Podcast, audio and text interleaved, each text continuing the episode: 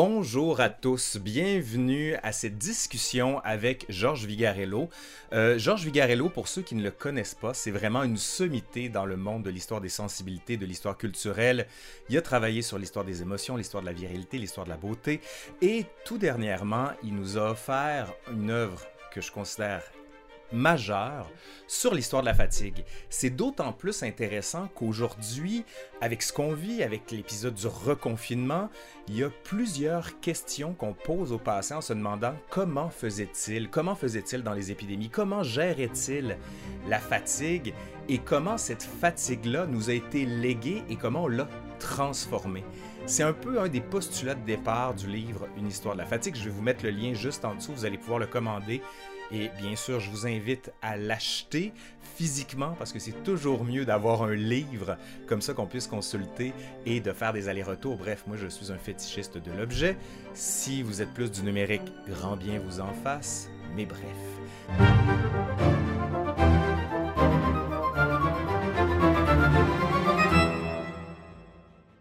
Trêve de présentation, je vous présente et j'accueille Georges Vigarello.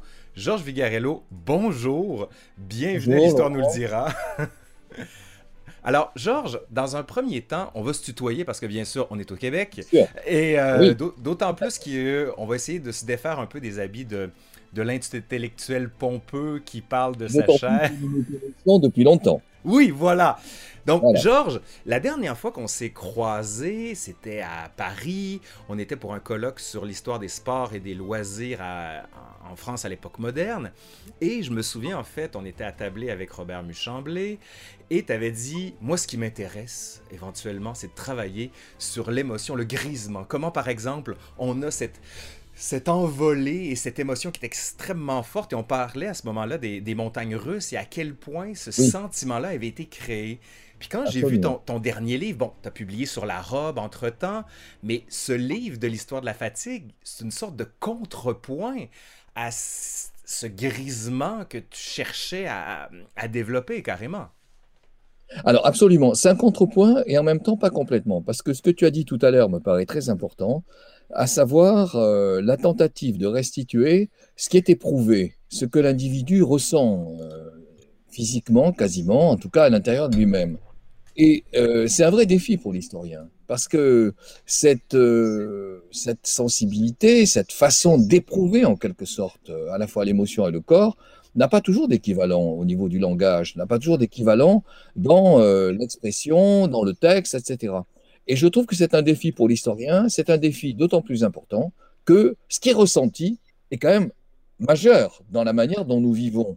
Et on voit très bien qu'historiquement, les ressentis euh, se sont à la fois approfondis, ils ont changé, ils ont quand même, dans certains cas, été commentés autrement, et du coup, c'est ce que j'appellerais, alors avec une certaine prudence quand même, il ne faut pas non plus exagérer euh, l'objet, mais c'est ce que j'appelle la chair de l'histoire. C'est-à-dire que finalement, c'est la façon dont les individus s'éprouvent eux-mêmes, éprouvent le temps, éprouvent les autres, et vivent en quelque sorte euh, de, de façon quasi vibratile leur existence. Alors, quand je disais que la fatigue, c'est une question différente et en même temps, c'est une question semblable, je disais que la fatigue, c'est aussi précisément de l'ordre du sentiment. C'est hmm. précisément quelque chose qui est de l'ordre du ressenti.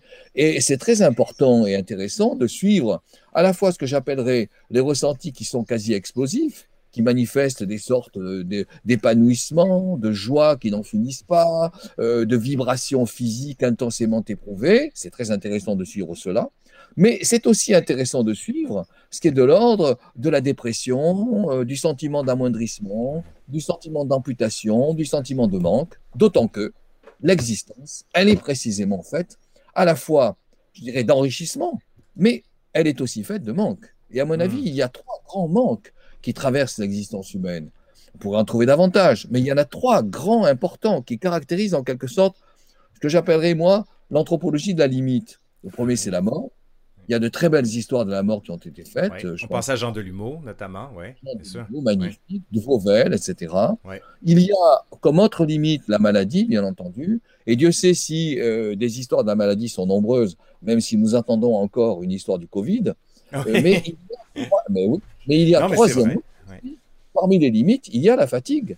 Il y a le fait que nous sommes confrontés à un moment X à l'impossible de pouvoir continuer, à l'impossible de pouvoir maintenir de l'affirmation, maintenir de la présence. Et ça, c'est extrêmement important. Et c'est très important de voir, me semble-t-il, comment dans l'histoire, ce que j'appellerais ce sentiment, ce que j'appellerais cette sensation, à la fois, c'est de l'ordre de l'objectif, on peut mesurer la fatigue lorsqu'on étudie, par exemple, je sais pas, le, euh, le rythme cardiaque ou lorsqu'on étudie, lorsqu'on étudie la chimie de l'organisme, mais on peut aussi mesurer la fatigue dans la façon dont quelque chose qui est de l'ordre de la sensibilité, du sentiment, de l'émoussement de soi, en quelque sorte, émerge.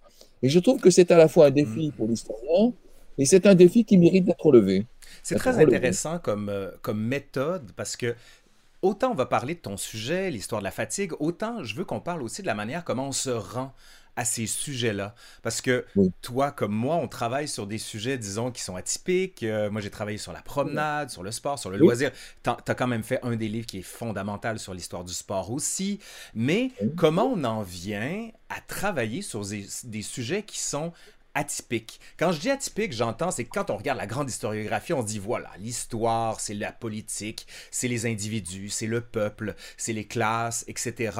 Alors que là, depuis quand même, ça commence à faire près de 60-70 ans qu'on est plus dans une histoire du ressenti. On va pas repartir avec l'école des annales, mais comment on en vient là-dessus? Et moi, j'avais été marqué par certains de mes maîtres qui m'avaient dit notre sujet d'étude, c'est une manière détournée de travailler sur soi. Et quand on regarde tes sujets d'études à toi, comment en fait arrives-tu à du viol, en passant par la beauté, en passant par le sport, en arrivant par la, par la fatigue, et précisément sur le thème de la fatigue, quel a été le point de départ qui a fait, voilà, je l'ai trouvé, on va travailler sur la fatigue? Effectivement, ce, ce, que, ce que tu relèves, et, et personnellement, c'est une des raisons pour lesquelles je me sens proche, je me sens proche de l'ortho, ce que tu relèves, c'est que toi aussi, tu t'intéresses à ces types de sujets, tes textes sur le loisir, sur la promenade, ce sont bien des textes qui portent sur la façon dont les sujets éprouvent finalement leur milieu, leur environnement et s'éprouvent euh, eux-mêmes. Alors voilà, ça c'est le premier élément de réponse. Le deuxième élément de réponse, c'est, me semble-t-il, et de ce point de vue, je rejoins effectivement un certain nombre de, grandes, de grands repères de l'histoire des annales, c'est, me semble-t-il, que nos sociétés, dans la mesure où elles euh, intensifient euh, la, place de l'identité, la place du moi, la place de l'individu. Elles intensifient ce que j'appellerais moi une forme de psychologisation de la personne, et on le voit très bien quand on suit les textes, on voit monter euh, de façon très forte la place donnée à l'intime, le journal intime, le partage des journaux intimes dans des sphères sociales qui sont de plus en plus étendues, qui ne sont pas seulement les sphères sociales de l'élite, quand on voit cela, on se rend bien compte que les interrogations que les individus se portent sur eux-mêmes, ces interrogations ont grandi, on, prenne plus de place.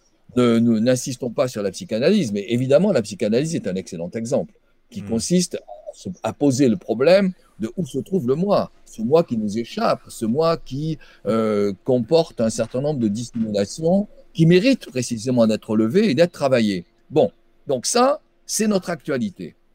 Et troisième point, cette actualité personnellement, elle m'a conduit à m'interroger sur, un, comment cette préoccupation à l'égard de soi-même est-elle apparue et comment a-t-elle grandi? Deuxièmement, comment, lorsque cette importance donnée au sujet, à l'intimité, euh, au masque de soi-même. Comment, lorsque ces thèmes-là n'étaient pas importants, comment cela se, passait-il? Comment, comment, comment les individus existaient? Par exemple, donnons un exemple. Les livres de raison, c'est-à-dire ces sortes de livres où les individus consignaient les événements importants de leur vie. Ces livres de raison que l'on trouve dans les archives déjà au XVIe et au XVIIe siècle. Quand on les lit, dans ces périodes très éloignées, que voit-on? On voit très peu de place faite à la façon dont les individus se ressentent. Ils évoquent, les événements, ils disent, euh, voilà, euh, euh, mon mariage a eu lieu à telle année, j'ai perdu mon épouse. Il ne dit même pas dans le livre de raison quel est le sentiment qu'il a éprouvé à la perte de son épouse. Donc on voit comment ce moi n'avait pas du tout la place qu'il a aujourd'hui. Et puis quand on continue et quand on travaille, en particulier, moi ce qui m'a passionné, c'est le journal intime. Mhm. Lorsqu'on voit l'émergence du journal intime, c'est-à-dire ce journal qui s'interroge vraiment sur ce que l'individu ressent, on ne le voit apparaître et Dieu sait si des textes magnifiques ont été écrits à ce sujet, on ne le voit apparaître qu'au XIXe siècle. Donc, il y a bien de ce point de vue quelque chose qui est de l'ordre de l'histoire de ce que j'appellerais moi la conscience. Et effectivement, ce qui m'intéresse, pour venir au bout de ta question, ce qui m'intéresse, c'est d'essayer de. Alors, je dis ça avec beaucoup de modestie parce que je ne suis pas persuadé d'y être parvenu. Mais bien sûr, bien sûr. Mais c'est d'essayer de voir comment la conscience occidentale s'est construite, comment les individus ont en quelque sorte euh, élaboré la manière dont ils se perçoivent et la manière dont ils se confrontent à eux-mêmes en quelque sorte. Et on voit que cela, c'est extrêmement lent, ça n'émerge que très, très, très laborieusement dans notre histoire. Et je trouve qu'il y a un moment clé de ce point de vue, me semble-t-il. Je l'avais d'ailleurs travaillé, je fais une parenthèse, je l'avais d'ailleurs travaillé quand j'avais écrit ce livre sur euh, le, la perception interne oui, du corps. Oui, je me souviens. Oui. ça le sentiment de soi. Ça, m'avait beaucoup frappé. On voit apparaître ce genre de questions de manière un peu plus nette dans la deuxième moitié du 18e, au moment des Lumières. C'est marrant d'ailleurs, parce que les Lumières, c'est à la fois une sorte d'exigence de clarté, c'était une exigence en quelque sorte d'avoir une relation moins occulte avec l'environnement, euh, euh, mettre un petit peu à l'écart les croyances, euh, essayer d'intégrer de, de, la rationalité, etc. La lumière, c'est ça. Mais les lumières, c'est aussi, au fond, une façon de, de s'interroger de manière plus claire sur soi-même et de donner l'importance à l'interrogation sur soi-même. Par exemple, ce qui est frappant dans un texte comme celui de Diderot, je pense au rêve de d'Alembert, qui est un texte écrit dans les années 60 du XVIIIe siècle.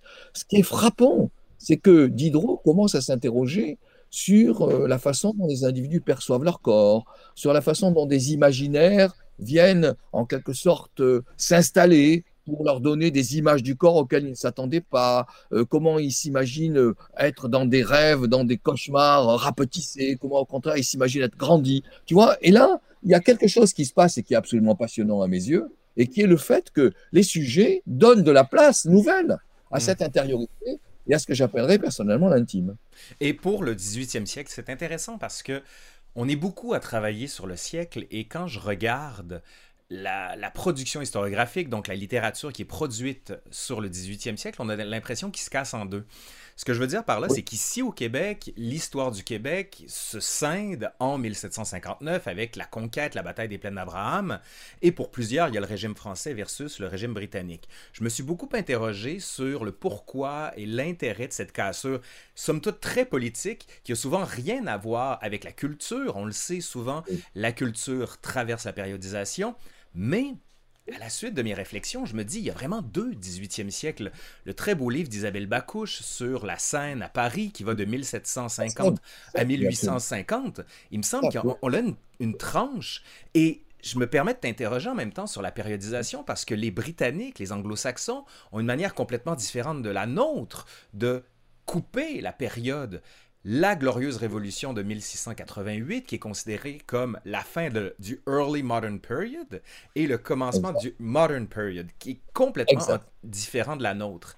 Et j'ai l'impression que dans toutes tes recherches, dans tous tes livres, on a vraiment ce qu'on pourrait appeler un long Moyen Âge, dans le sens de Huizinga, avec l'automne du Moyen Âge, qui s'étendrait jusqu'à la Renaissance, et après ça, un 17e siècle qui s'étend jusqu'à aujourd'hui. C'est comme si tu avais deux sections dans mhm. tes différents ouvrages. Pas juste celui sur la fatigue, mais je pense celui sur la beauté aussi, la perception du corps. Et quand on regarde aussi les ouvrages que tu as dirigés sur les émotions, sur le corps, sur la virilité, il y a un peu cette division. Puis je voulais t'entendre là-dessus sur la, peut-être pas une repériodisation, mais une réflexion sur la manière de concevoir un peu les, euh, le temps. Je pense, je pense que ce que tu dis, c'est très important. Euh, alors, premièrement, l'univers anglo saxon n'est pas exactement superposable à l'univers euh, des sociétés euh, de l'Europe, France, Italie, etc. C'est-à-dire que ce qui est inventé par l'Angleterre dans la deuxième moitié du XVIIe siècle n'est pas encore inventé par les Français, indiscutablement.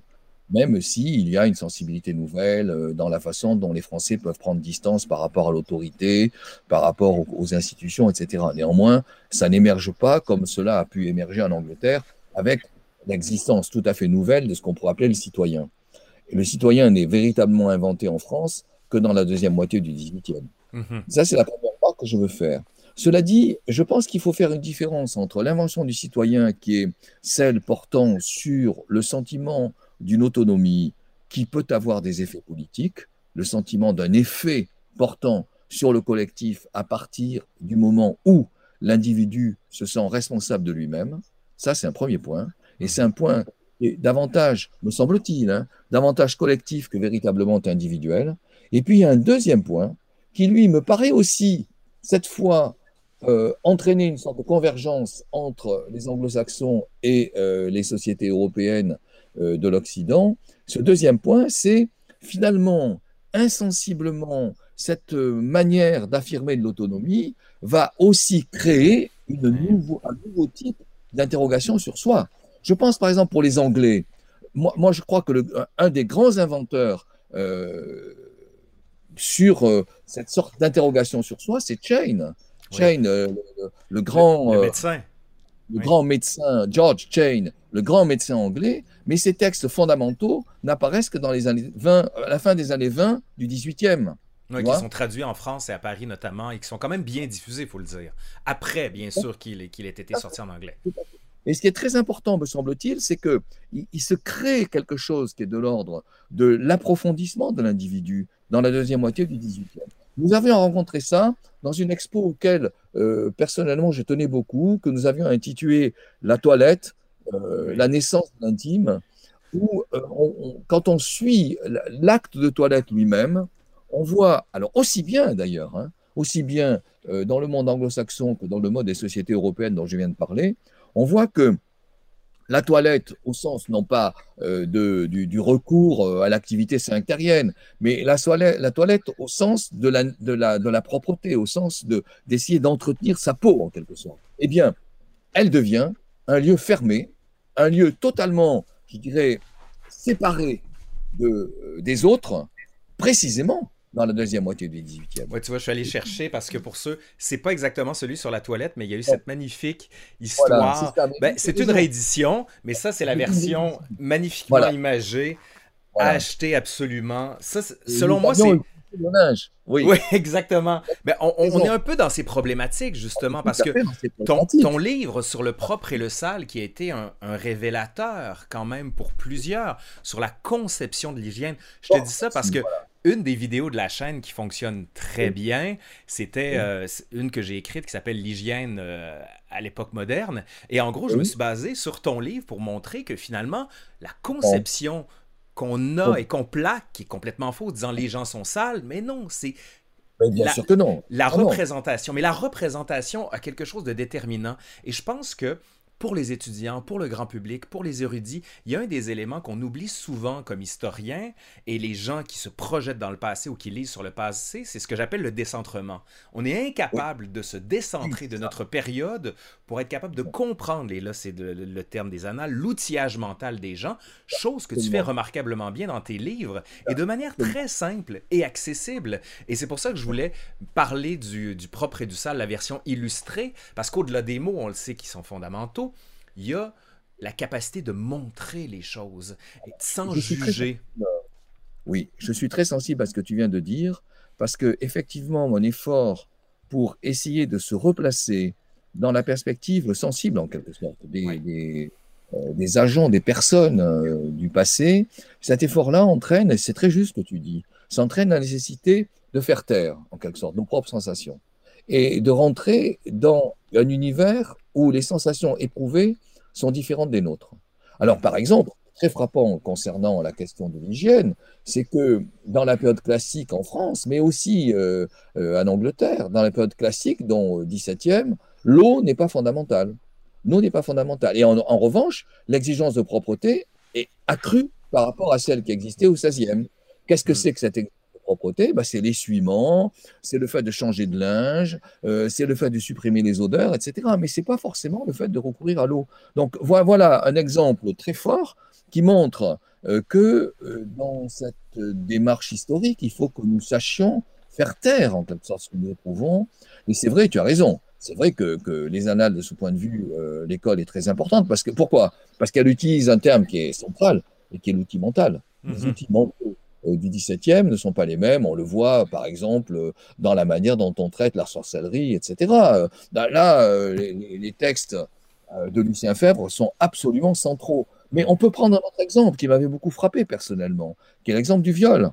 Euh, si on reprend à nouveau euh, les, repères euh, chronologiques du XVIIe, on voit très bien que dans l'univers du viol, il y a une distance radicale dans la manière dont il est perçu, dont il est interrogé, et évidemment dont il est jugé.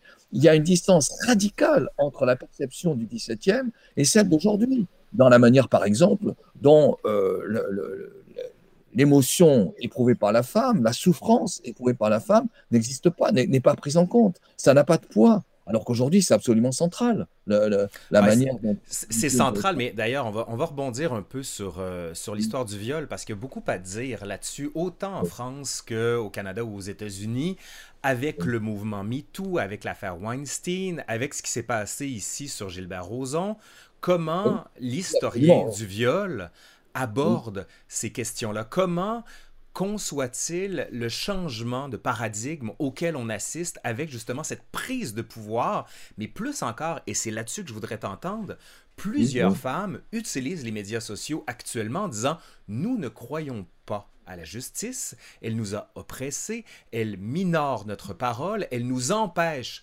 donc d'accéder à la justice, donc on va se faire justice soi-même, un peu le vigilante des euh, qu'on voit dans, dans, la littérature populaire.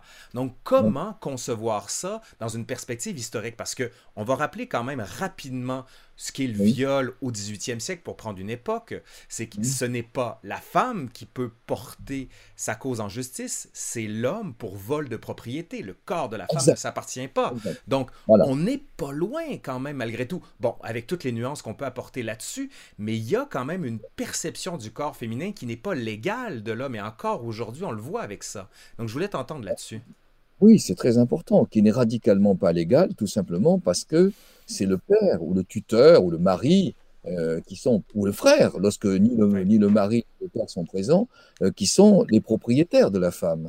Et la gravité euh, du, viol est souvent liée d'ailleurs au statut, en quelque sorte, de l'homme et pas du tout au statut de la femme. Et j'insiste sur le fait, on l'avait traité dans l'histoire des émotions que tu évoquais tout à l'heure, j'insiste sur le fait que la sensibilité, la façon dont la femme peut éprouver, la manière dont elle peut en quelque sorte souffrir de, euh, de, l'atteinte radicale de sa propre intégrité, cette manière-là n'existe pas, n'est pas prise en compte, ça n'a pas de poids. Dans, hmm. une société totalement différente de la nôtre. je le montre pour ceux qui ne, qui ne l'ont pas encore, l'histoire des émotions. Ça, c'est le tome 1, ce qui est en trois tomes. Qui, voilà. le silence, le silence auquel est livré la souffrance féminine en quelque sorte. Mais c'est un monde, c'est ça, c'est ça sur quoi il faudrait insister, parce que c'est un monde qui est radicalement différent du nôtre, jusqu'au mot. Par exemple, le mot séduction. Attardons-nous un instant sur le mot séduction utilisé au XVIIe siècle. Bah, le mot séduction ne peut être pensé que dans un rapport inégalitaire. Aujourd'hui, le mot séduction, c'est je suis séduit ou je suis séduite, je suis séduit parce que j'éprouve sur l'autre une sorte de, rapprochement, d'échange, d'égalité, euh, de euh, le fait d'être atteint. Bon, très bien, mais ces mhm. deux personnes sont de même statut en quelque sorte. Le mot, le mot au contraire de séduction au XVIIe suppose toujours un pouvoir. Il y a un séducteur et mhm. un séduit séduite et, c'est totalement inégalitaire. Et donc, euh, il y a finalement un crime de séduction qui existe, ce qui est très loin de nous, ça. Alors, on revient à la question que tu posais tout à l'heure. Mm. Finalement, l'histoire nous confronte à la nécessité d'éprouver des sensibilités qui sont euh, très différentes, qui sont éloignées des nôtres. Mais je reviens, je reviens à ta question, qui est effectivement brûlante, difficile, sur le problème du MeToo. Alors, pourquoi, personnellement, je considère qu'elle est fabuleusement révélatrice, cette question. Parce qu'on ne peut pas ne pas la penser sans prendre en compte deux choses. Un, la marche de l'égalité, sans avoir été totalement atteinte, a quand même considérablement avancé, premier point. Deuxième point, l'interrogation sur soi, et donc la place que l'on donne à la souffrance de soi, la place que l'on donne finalement, euh, je dirais, à la manière dont on s'éprouve. Cette place-là, totalement révolutionnée aujourd'hui par rapport à ce qu'elle était auparavant. Donc, à partir de là, le fait qu'une femme soit atteinte, ça crée quelque chose qui est d'une profondeur inouïe hmm. en termes de sensibilité. Et ça crée quelque chose qui est de l'ordre d'une profondeur inouïe en termes de trauma. C'est-à-dire que ça s'installe dans le temps. La femme, elle est atteinte durablement dans la manière dont elle est brisée. D'où ces mots complètement nouveaux qui apparaissent dans les années 70 et les années 80 et qui, intitulent la souffrance éprouvée comme étant une mort psychique, c'est-à-dire finalement le fait que, le, euh, je dirais, la, manière dont les individus sont niés euh, est tellement profonde que ça laisse une trace durable qui met en péril l'identité elle-même. C'est ça qui est extrêmement nouveau. Alors maintenant, maintenant euh, interrogeons-nous sur les démarches euh, féminines d'aujourd'hui. Bien entendu, il y a quelque chose qui est, atroce, qui, qui, peut être formulé de la manière suivante. Je suis totalement égal. Il n'y a aucune euh, différence de statut entre un homme et moi. Et mmh. comment se fait-il que certains se permettent d'avoir des comportements qui sont des comportements provocateurs, qui sont des comportements de mépris, qui sont des comportements de suggestion, etc. Je comprends mille fois MeToo. Alors, est-ce que cela doit entraîner le fait que la femme, d'emblée, dans la mesure où une société masculine ne la prendrait pas suffisamment en compte, est-ce que ça justifie le, femme que, le fait que la femme se venge? Je me garderais bien de répondre. Oui, je constate. Là, on rentre dans le domaine judiciaire plus. Oui. Voilà, je me garderais de répondre. Je constate simplement que les femmes peuvent éprouver aujourd'hui à juste titre, à juste titre, une injustice majeure dans la manière où, d'un côté, la société masculine entretient des dominations à leur égard, et d'un autre côté, le progrès culturel fait qu'elles sont en position d'égalité. Hmm. Oui, position d'égalité qui est quand même à nuancer sur beaucoup de points aussi, parce que juste du point de vue du salaire. Mais c'est intéressant quand même, parce que tu sais, de, notre perspective à nous, j'avais pas prévu qu'on parle de ça, mais écoute, on, va s'y mm. engouffrer parce que c'est passionnant. Le rapport à, au corps de la femme en France versus le rapport du corps de la femme au Québec n'est pas le même. On a l'impression que vous, pour ne pas la citer, Adèle Haenel, quand elle a fait son coup de gueule, vous étiez deux ans et demi en retard. On, regarde beaucoup la, société française comme une société de macho, comme une société qui minore justement le corps, la place et l'intérêt qu'on met envers les femmes. Et plus encore dans le langage. Écoute, nous, on a féminisé les termes depuis les années 70 et quand on entend Madame le ministre, on se dit, mais mais la France est d'un conservatisme mais complètement euh, arriéré presque, j'ai envie de dire. Puis c'est quand même très confrontant aussi. Puis je parle pas d'un progressisme galopant ou d'une volonté de, tout mettre à sac et de, recommencer à zéro, mais c'est simplement, j'ai l'impression qu'il demeure encore des, relents historiques en France qui fait que on dirait que le mouvement MeToo a eu une prise moins grande et il a fallu que les coups de gueule soient plus plus violent dans la mesure où la culture française est une culture de clash. Je parle de la culture médiatique, là, ici. Et, une fois le clash absorbé, peut-être qu'on va le voir, mais le clash de Weinstein, c'est comme s'il n'avait pas été compris en France au moment où ça s'est passé, alors qu'au Québec, quelques semaines après, il y a d'autres procès qui sont sortis sur d'autres personnalités publiques. Donc, je me rappelle. Donc, oui et c'est là qu'on voit que l'histoire, en fait, on, dirait qu'on n'a pas absorbé, en, fait. C'est très mais c'est compliqué quand même. C'est ah très Je veux pas... Non, mais Laurent, je ne veux pas défendre la France. Je ne brandir le drapeau en disant mais non, pas comme ça. C'est ridicule, c'est ridicule. Non, mais en même temps, je pense qu'il y a un clivage. Il y a un clivage chez les hommes en France. Il y a effectivement une tradition euh, qui joue dans le sens d'une sorte de domination perçue comme évidente, intuitive, indiscutable, immédiate, etc. C'est indiscutable, ça. Bon. Et d'un autre côté, il y a quand même euh, une prise de conscience très forte chez les hommes. Je, veux simplement parler du livre d'Elisabeth Badinter que j'ai trouvé très intéressant, XY, où Elisabeth Badinter mettait déjà en scène ce qu'elle appelait des hommes sensibles. Hmm. Des hommes euh, essaient précisément euh, euh, à la fois de prendre en compte les problèmes posés par la domination, essayer de transformer leur comportement, etc.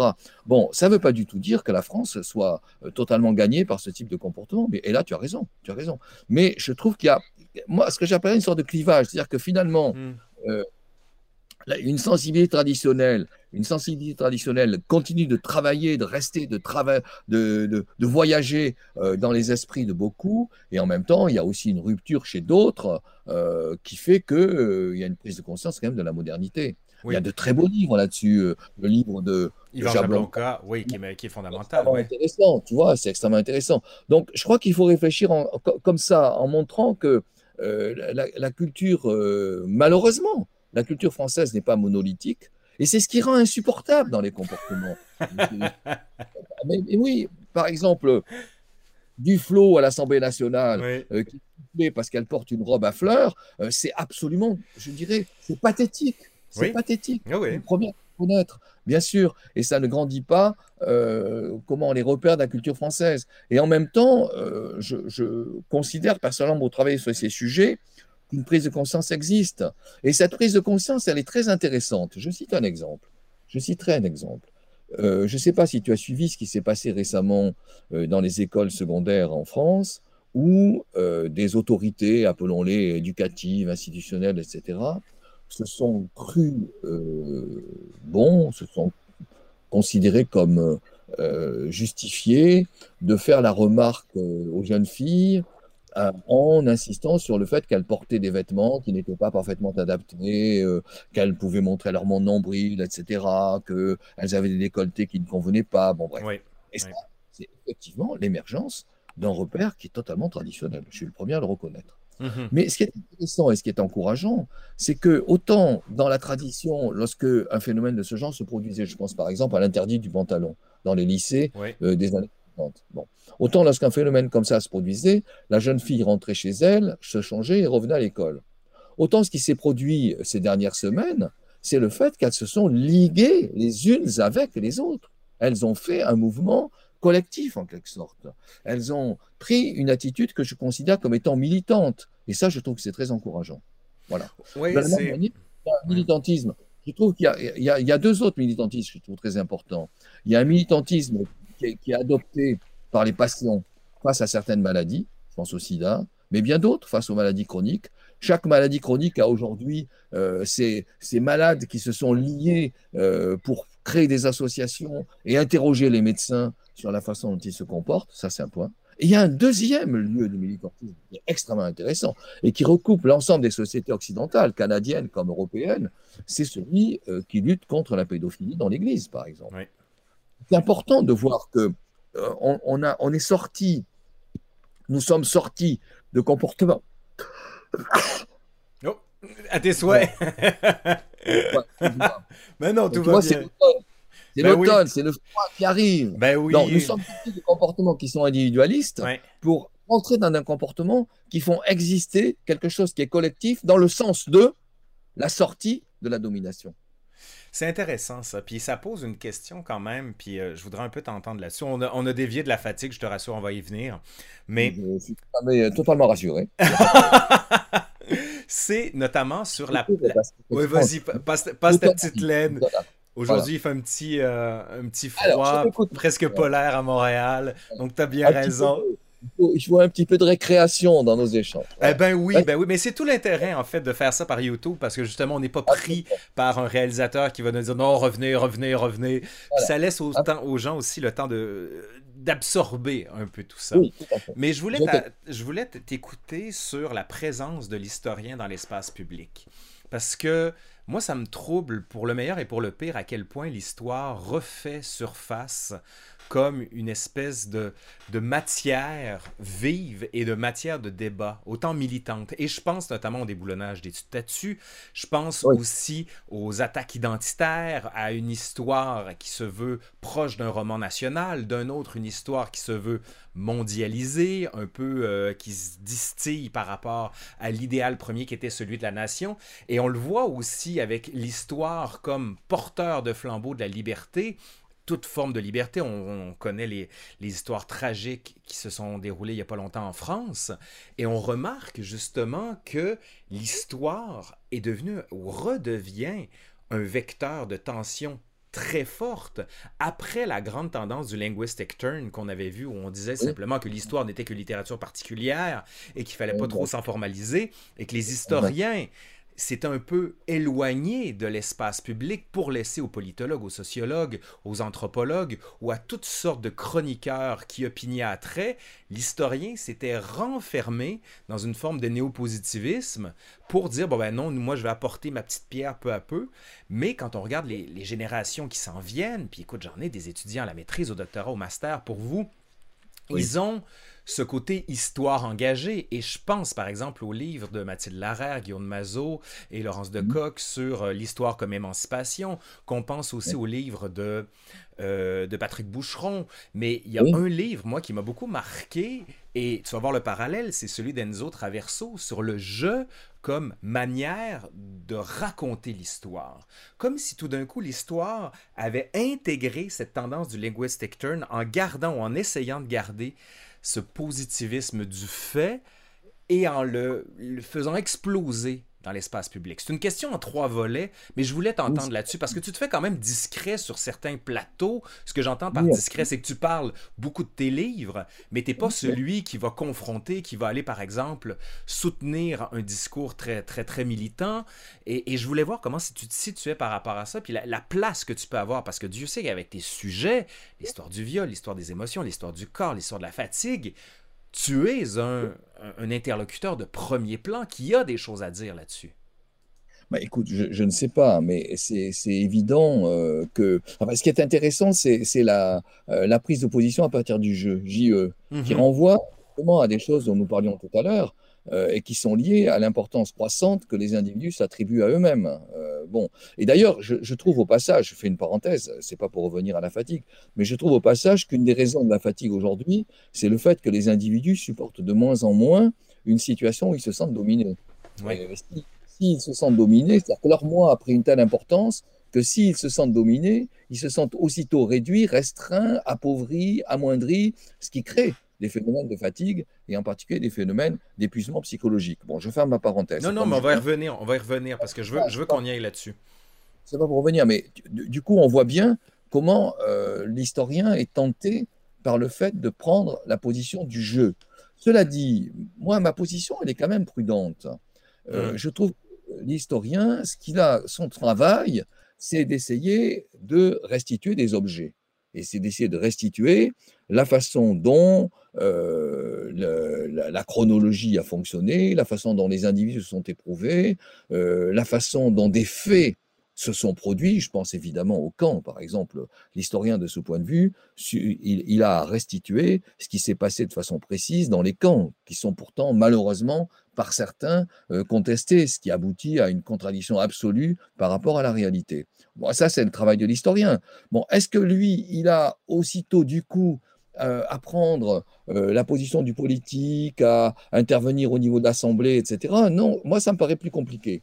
Je pense que l'historien, il a à fournir des outils aux politiques pour réfléchir et décider. C'est ça le travail de l'historien. Euh, je ne vois pas, je, le vois pas moi.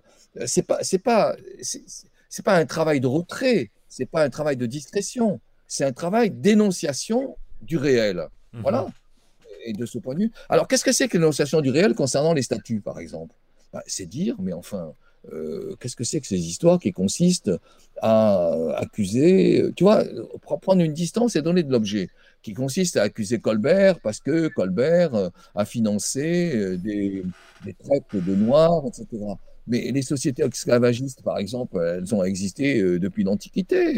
Hmm. Colbert a fonctionné avec l'idéologie de son temps. Euh, cette idéologie est, absurde par rapport à nos repères, mais les repères du temps n'étaient pas cela. Voilà le travail de l'historien. Tu vois Un très beau texte de ce point de vue qui a été publié dans le monde que tu as sans doute lu, de, signé par Jeannet et quelques autres, montrant ce que je viens de dire concernant les, problèmes de l'esclavage. D'ailleurs, quand on lit, voilà une autre restitution que l'historien peut faire. Quand on lit Les Voyageurs, alors je ne veux pas entrer dans des polémiques qui risquent d'être mal entendues. Mais mhm. quand on lit les voyageurs, et en particulier les voyageurs du 19e, du début du 19e, ceux qui ont commencé à tenter de dépasser les côtes africaines pour rentrer dans euh, les, espaces intérieurs euh, africains. Que constate-t-on L'esclavagisme est partout, qu'il y a des, des rois à droite, à gauche, qui ont leurs esclaves. Alors c'est vrai que ces esclaves, ils les ont aussi livrés, mais en même temps, eux-mêmes fonctionnent avec des esclaves. C'est ça le travail de l'historien, tu vois Et c'est pas... Alors ça, c'est ce qu'il faut dire Certains d'ailleurs l'ont dit, euh, genouillés récemment, et ils sont très mal accueillis et entendus parce que certains utilisent au contraire la, traite, le fameux commerce de, tripartite, et ils traitent la traite comme étant quelque chose d'horrible, ce, qui est, ce, que la traite a été. Mais la traite a été horrible dans un monde qui était horrible. Ouais. Ben, c'est ça. Pour faire, pour, faire, pour faire du le sentiment que je cultive la discrétion. Non, non, non, non, non, non, non, pas du tout, pas du tout. Ça, non, non, ça, ça, image très bien. C'est l'historien qui finalement, oui, non, mais le, celui qui énonce, celui qui avance. Non, je vois très bien. C'est un travail d'objectivité historique et c'est un travail très important et c'est un travail courageux parce que, par exemple, le fait de dire, tu vois, je reviens à ce que je disais, c'est un travail courageux. Le fait de dire Mongo Park, qui traverse l'Afrique dans les années, dans, au tout début du 19e. Quand on lit Mongo Park, c'est absolument passionnant, parce qu'on voit vraiment d'abord c'est difficile de traverser, il est, mal, il est mal accepté, euh, il est évidemment considéré comme dangereux, euh, bon, je passe. Mais en même temps, c'est quelqu'un qui témoigne et qui dit, mais l'esclavagisme est partout. quand mmh. on dit ça, on risque de, d'atteindre de, euh, les, les, les, au fond, les collectivités d'aujourd'hui qui ont le sentiment que le fait que leurs ancêtres ont vécu l'esclavage doit nécessiter une sorte de reconnaissance de la part de nos sociétés et en même temps un engagement quasiment financier. Mais, euh, si tu veux, moi, moi je suis, pour prendre un exemple tout à fait personnel, tu vois le jeu qui revient, JE. Oui, oui, oui. Moi je suis, mon, mon nom, mon nom renvoie à la Ligurie italienne à cause de mon père. À cause de ma mère, je suis originaire des vallées vaudoises où les protestants au cœur, au cœur du Piémont italien ont été épouvantablement écrasés, mais épouvantablement. Il faut lire les textes de Michelet là-dessus. Bon, alors qu'est-ce que je dois faire? Je dois euh, intervenir auprès des autorités italiennes en disant mais mes, mes, mes arrière-grands-parents ont été écrasés, ils ont perdu. Euh, le, le, temps est le temps, tu vois? Excuse-moi de donner un exemple perso. Non, mais non, au contraire, c'est ce qui permet de d'imager encore plus puis de comprendre parce que comme je te disais en, ouverture, c'est je crois beaucoup au fait que un sujet part de nous avant de partir des fois de, de nos lectures. Nos lectures sont, sont, déterminantes. Moi, par exemple, quand j'ai lu Walter Benjamin, ça a été un révélateur, un catalyseur pour aller justement euh, chercher la figure du promeneur, mais ça révélait aussi quelque chose de moi. Et c'est pour ça que je trouvais que le, livre d'Enzo Traverso sur, puis tu le disais, dans le sentiment de soi, sur le recherche du moi, la conscience qu'on en a pris au 19e siècle, il y a, quelque chose là-dedans qui, euh, qui révèle beaucoup plus des historiens, des historiennes également. Mais je veux qu'on aille, parce que bon, ton livre sur l'histoire de la fatigue, la grande question, puis moi, ce qui m'a beaucoup intéressé dans ton livre sur la fatigue, puis on le voit, puis encore plus avec le confinement, le reconfinement qu'on vit aujourd'hui, c'est comment on, tu parles, on va intérioriser, on va psychologiser des comportements et c'est comme si on arrivait à une atomisation de la société dans la mesure où la fatigue n'est vécue qu'individuellement, plus collectivement. Et dans la mesure où justement ça limite une forme de révolte, une forme de, libération collective.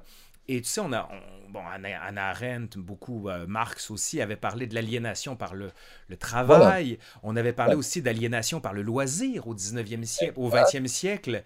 Et est-ce qu'on ne serait pas par une aliénation par la fatigue au 21e siècle? Ben, je crois que c'est évidemment une question très complexe, mais c'est une question absolument passionnante. Parce que je crois que ce qui s'est produit, c'est une lente, je reviens à ce que je disais, mais je vais essayer d'orienter autrement, une lente dérive qui a lentement accru l'espace intime que les gens s'attribuent en quelque sorte. Euh, et la manière dont ils s'interrogent sur eux-mêmes, euh, la manière dont ils s'interrogent sur leurs limites, etc. Je prends deux exemples rapides pour montrer les différences. Premier exemple, où la fatigue a été absolument atroce, c'est euh, le vécu des soldats français, des grognards français, durant la retraite de Russie. Quand on lit les témoignages, ah on se rend compte évidemment que quelque chose d'indicible se produit, euh, qui les atteint au cœur d'eux-mêmes, euh, non seulement euh, avec des marches qui sont d'une éprouvante comme jamais elles n'avaient été jusque-là, des marches sans fin, mais le froid est éprouvant, euh, mais le manque d'aliments aussi, etc. Et il y a une dimension qui est très originale dans cette façon de restituer et qui est nouvelle et qui porte sur le fait que les individus, au bout d'eux-mêmes, consentent à faire un sacrifice au bénéfice des autres. Parce que ce qui se construit euh, en France euh, à partir de la Révolution, évidemment sous l'Empire, c'est une importance croissante donnée à la nation. Donc on voit dans les descriptions de fatigues extrêmes, ceux qui ne peuvent plus marcher, qui donnent finalement le, le peu qu'il leur reste de nourriture à d'autres en disant, voilà, pour que la nation puisse continuer de vivre, voilà, pour qu'on puisse, on puisse soutenir l'empereur. Ben, c'est un peu, ça, ça, rappelle aussi beaucoup, parce que bon, tu commences ton livre au Moyen Âge, mais ça rappelle beaucoup le, soldat citoyen de Sparte, avec cette ah, fameuse histoire de la femme à qui on vient annoncer que ses quatre fils sont morts. C'est dans, je me souviens plus c'est dans quel texte ça, et elle aurait répondu, est-ce que la guerre a été gagnée? On lui répond oui, Le, reste importe peu. Cette capacité, finalement, ce lien que l'on fait entre les deux. Mais je ne sais, je sais pas si la fatigue est une notion à l'époque antique. Ça serait, ça serait passionnant. Oui. Oui, parce que c'est vrai que moi j'ai travaillé plutôt à partir du Moyen Âge pour mille Mais euh, continuons euh, la, présentation des situations différentes. Donc voilà ce que j'ai à dire, un peu rapidement et de manière sans doute quasi caricaturale, ce que j'ai à dire sur la fatigue éprouvée durant la retraite de Russie. Si on mm. prend les exemples de la guerre de 14, alors tu vas me dire aussitôt que euh, le dispositif de la guerre n'est pas le même, que les attentes adressées aux individus ne sont pas les mêmes, etc. Il n'en reste je, pas je moins. te le dirai pas, je te le dirai pas, promis. c'est là que je vois ta générosité. Mais, mais c'est vrai qu'il n'en reste pas moins que les épuisements durant la guerre de 14 sont absolument extrêmes. Et les auteurs d'aujourd'hui disent encore, euh, je pense à, des nombreux auteurs, euh, Stéphane Audouin Rousseau, etc., disent encore, s'il y a un seuil qui n'avait jamais été franchi. Très bien. Bon. Et quand on lit les témoignages, que voit-on? On voit bien entendu des descriptions qui ressemblent à ce qu'éprouvaient, du moins à ce, que restituaient euh, les, les, grognards napoléoniens. Mais on voit autre chose on voit autre chose, et qui est totalement neuf, et qui est lié à un travail insensible qui s'est déroulé sur l'ensemble du 19e siècle et qui a donné une importance croissante à l'individu. Qu'est-ce qu'on voit? Mmh. On voit, je pense à, Gabriel Chevalier dans un livre magnifique qui s'appelle La peur, on voit que les individus commencent à dire, mais je n'existe plus, je n'ai plus de moi, je n'ai plus de personne, euh, je suis tellement écrasé que je ne peux plus m'affirmer. Et ça, c'est intolérable, parce qu'on fait de moi ce que l'on veut. Tu vois Donc là, il y a bien quelque chose qui est nouveau, et qui est notre propre intimité nous échappe, notre propre appartenance nous est mhm. volée. Et la fatigue passe par cela. Elle n'est pas seulement le fait d'éprouver de manière affreuse le bruit des bombardements, euh, la peur, la menace, elle est aussi liée au fait que les individus ont le sentiment qu'ils s'échappent. Et ça, c'est de plus en plus présent dans, notre, dans nos sociétés d'aujourd'hui. Je pense à des enquêtes qui sont faites dans les années 60 et que j'ai relevé avec beaucoup de scrupules, avec beaucoup de précision, et les enquêtes sont les suivantes. Effectivement, les fatigues sont devenues nouvelles parce que ça ne passe plus forcément par l'effort physique, ça pose des problèmes psychologiques, euh, c'est la société du tertiaire, nous sommes dans du relationnel et pas seulement dans de l'affrontement en quelque sorte aux objets et aux outils, très bien, même si euh, reste encore évidemment ceux qui souffrent euh, en maniant la pelle et le marteau, bien entendu. Mais en revanche, que disent les gens qui sont enquêtés dans les années 60, dans cette fameuse société qui commence à être la société du welfare, ce qu'en France on appelle le bien-être Ils disent ce que nous ne supportons pas, c'est de nous sentir obligés, c'est de nous sentir contraints. C'est quand même remarquable comme remarque. Comme, indication, tu vois. Nous ne supportons pas de nous sentir contraints. Autrement dit, ce qui est de l'ordre de ce qui nous domine devient de moins en moins toléré. Et ça, c'est totalement neuf. Parce que ce n'est pas ce que disait l'ouvrier du 19e. L'ouvrier du 19e, il, dit, il disait le, le, travail nous aliène. Mais là, ce qui est très important, c'est le travail, en quelque sorte, n'est pas supportable parce qu'il nous oblige. Et c'est extrêmement important. Je crois que c'est comme ça que, que vit aujourd'hui, que sont vécues aujourd'hui un certain nombre de difficultés. J'ajoute une chose, j'ajoute une chose, avec cette contradiction majeure sur laquelle j'ai beaucoup travaillé. Contradiction majeure et absolument passionnante qui, tient à deux, je dirais, deux oppositions. La première, c'est quoi? La première, c'est le triomphe du consommateur. Le consommateur a le sentiment qu'il peut choisir, a le sentiment qu'il est précisément autonome, avec parfois des phrases qui sont sidérantes et qui sont du type parce que je le vaux bien, parce que vous le valez bien. Donc, c'est totalement légitime que vous puissiez accéder à ce type de produit. C'est normal. Vous pouvez choisir. Vous êtes libre. Premier élément, de, premier pôle. Deuxième pôle. Ah ben non, attention, on ne fait pas ce que l'on veut. Est-ce que vous avez bien observé là ce que je vous ai demandé? Est-ce que vous avez bien noté le chiffre, etc. Deuxième pôle. Donc d'un côté, il y a ce sentiment d'une ouverture totale, d'une novation absolue, et d'un autre côté, il y a le sentiment que je suis en permanence amputé, je suis en permanence limité, je suis en permanence contrôlé. et je suis d'autant plus contrôlé que les outils informatiques aident ce contrôle. Donc je crois qu'une des contradictions de nos sociétés, elle est là. Et me semble-t-il, la fatigue le montre, l'éclair, l'éclair d'une manière qui me paraît intéressante. Alors j'ajouterais que c'est précisément des objets de ce genre, des objets qui semblent finalement un peu secondaires, euh, un peu périphériques, un peu marginaux, euh, qui, oh, après tout, bon, ben, la fatigue, c'est banal, etc. Non, ce sont ces objets qui révèlent en quoi nos sociétés prennent des versants qui sont nouveaux et des versants qui font comprendre la résistance que les individus opposent à ce qui leur est demandé.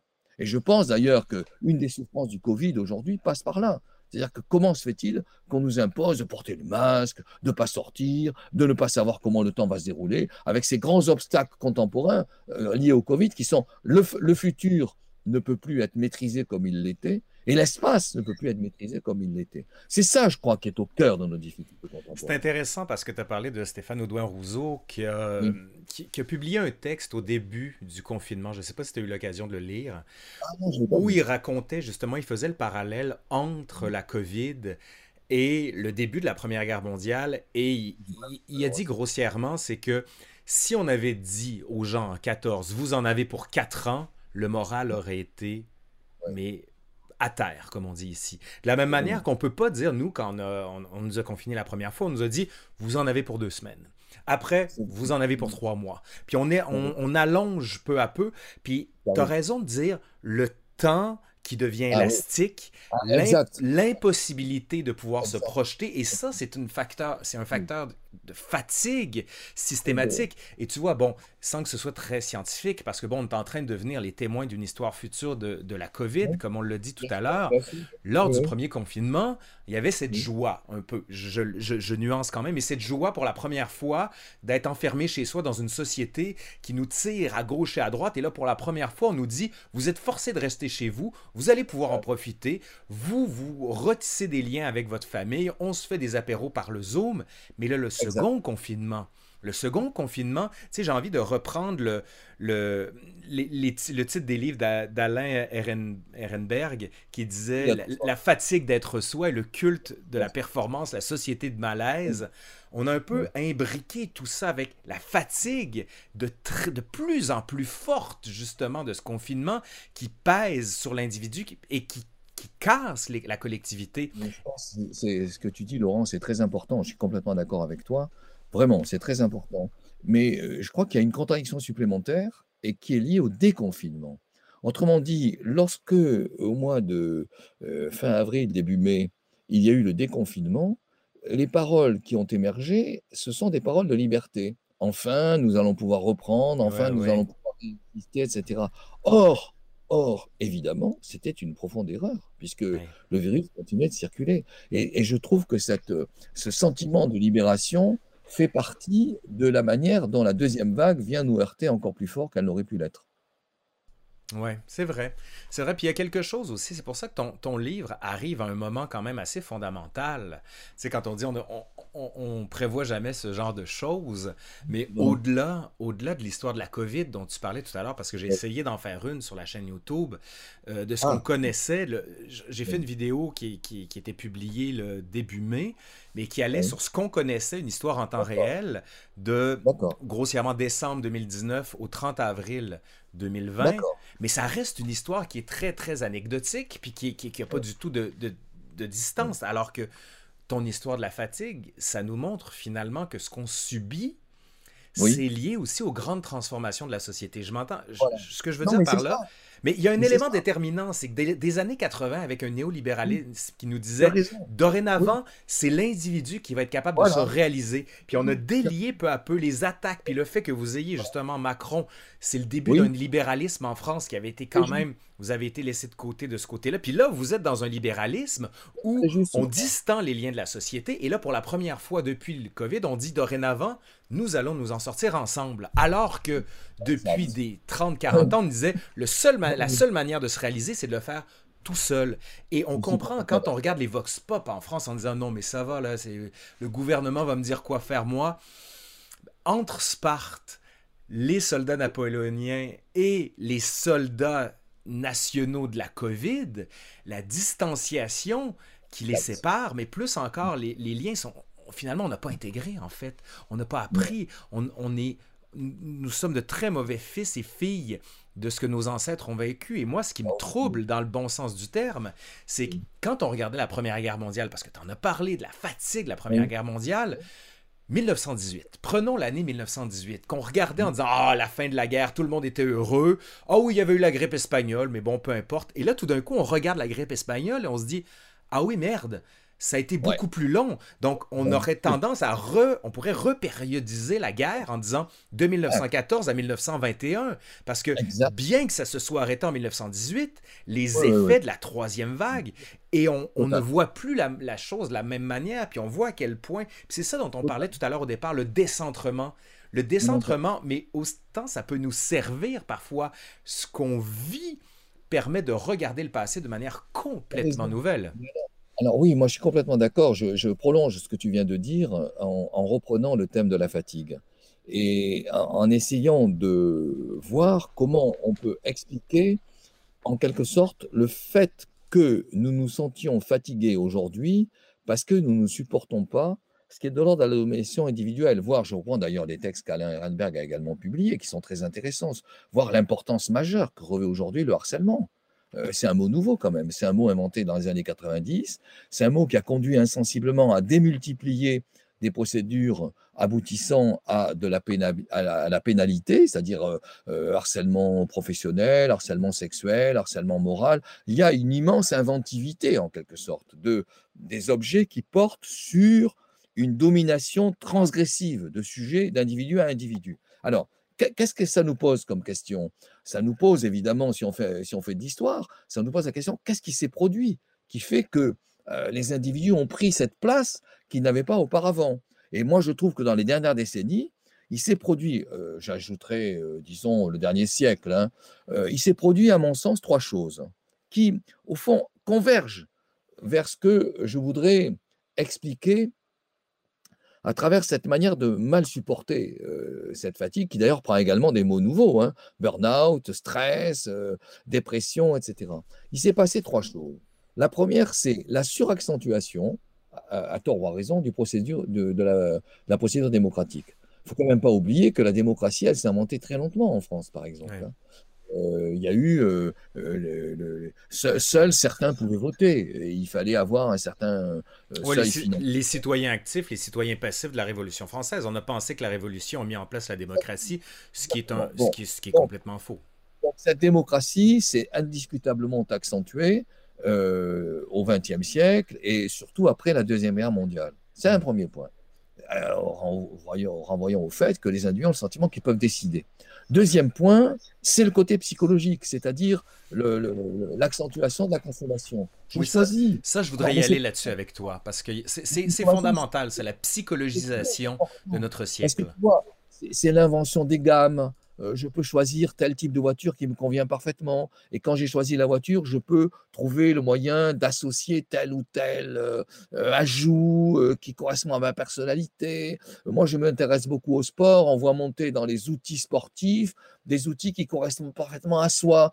ayez la raquette qui correspond à votre main, par exemple, ou ayez les patins qui correspondent parfaitement à, l'angle de votre main, Donc là, il y a quelque chose accentué et qui ça renvoie à l'intériorisation. Je peux choisir ce qui correspond à ma sensibilité. Les outils même, euh, par exemple les, sofas que l'on peut incliner parfaitement pour qu'ils correspondent à la manière dont vous éprouvez euh, votre dos, vos lombes, etc. On n'en finirait pas de citer les objets qui sont censés s'adapter aux caractéristiques individuelles. Hmm. Bon. Et puis, troisièmement, il y a quand même indiscutablement la montée du psychologique, la montée de la sensibilité, la, montée de l'attention à soi, qui, est liée, qui est liée vraiment au déplacement du psychique dans nos sociétés occidentales. D'où l'invention de ce que j'appellerais, moi, c'est déjà sensible perceptible euh, avec la société du 18e, mais la montée, ce qu'apparaît l'homme et la femme sensible.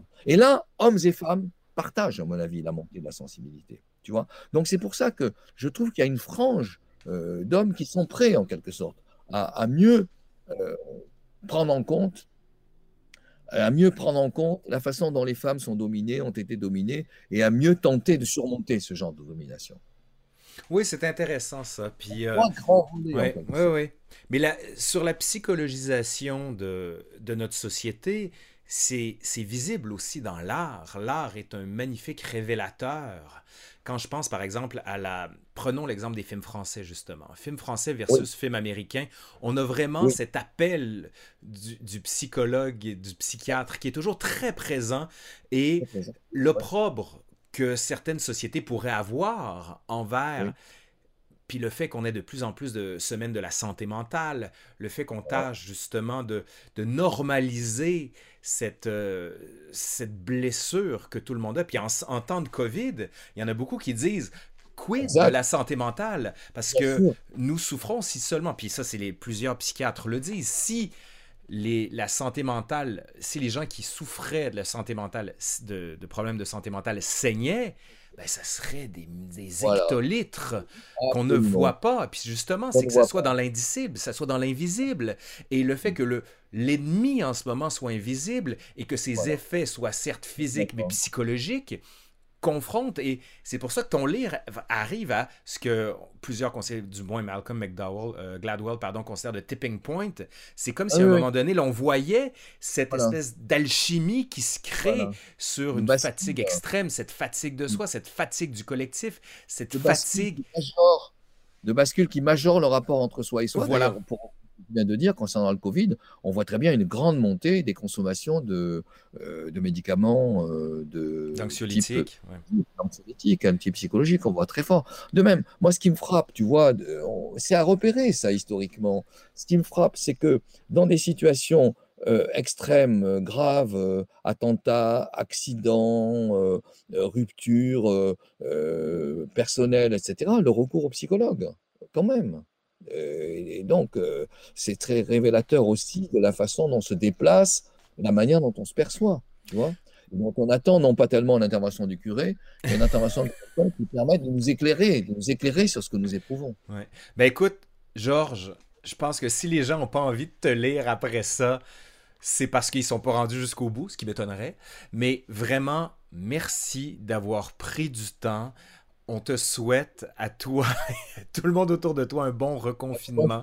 Je sais pas si... je sais pas si ça se dit. Laurent, non, mais il faut que je te dise quand même que vraiment, tu échanges d'amabilité, tu es magnifique, tu es un grand lecteur. un grand lecteur et tu es un grand créateur historien. Moi, j'adore ce que tu fais. Je tiens à le ben, dire publiquement. Voilà. Ben, c'est gentil. Merci, Georges. Puis écoute, je vais mettre tous les liens de tes livres en dessous. Puis j'espère que tu vas en vendre beaucoup. On se revoit bientôt. Bye bye. À bientôt, oui, absolument. À bientôt. Au revoir.